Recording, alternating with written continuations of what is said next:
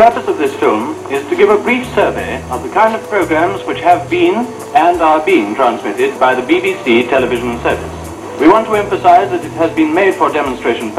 Muitos ainda se lembram de um mundo sem televisão. Hugo Proença, professor na Universidade da Beira Interior, já não é desses tempos. Talvez por isso lhe seja fácil dizer que a TV, que um dia mudou o mundo, agora pode estar perto do fim. Eu não sei se alguém da minha geração é a pessoa indicada para falar da televisão, não é? Nós, desde sempre, apanhámos já a face do mundo com televisão. De qualquer forma, parece-me óbvio que a, caixa que mudou o mundo, não é?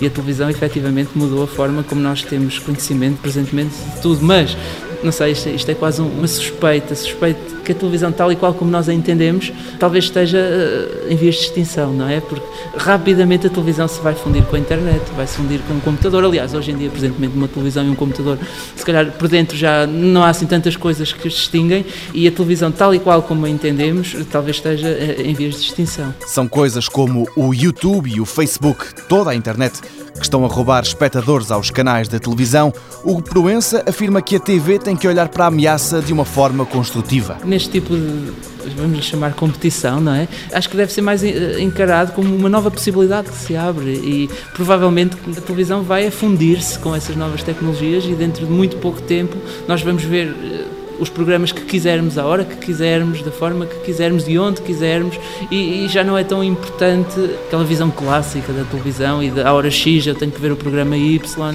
Há ainda uma questão super interessante que é a questão da interatividade rapidamente, se bem que aí não passa só pela televisão como canal, não é? Como meio de transmissão, mas passa também pela produção de, de conteúdos onde, eh, portanto, a componente reservada para o ouvinte ou para o, espectador não seja simplesmente passiva, não é? E haja uma forma de interagir qualquer e acho que é, realmente são mundos, eh, mundos novos que vêm aí. No mundo novo da TSF, os mundos novos da televisão, a Caixa Mágica, ainda a preto e branco, começou a dar os primeiros passos há já 90 anos.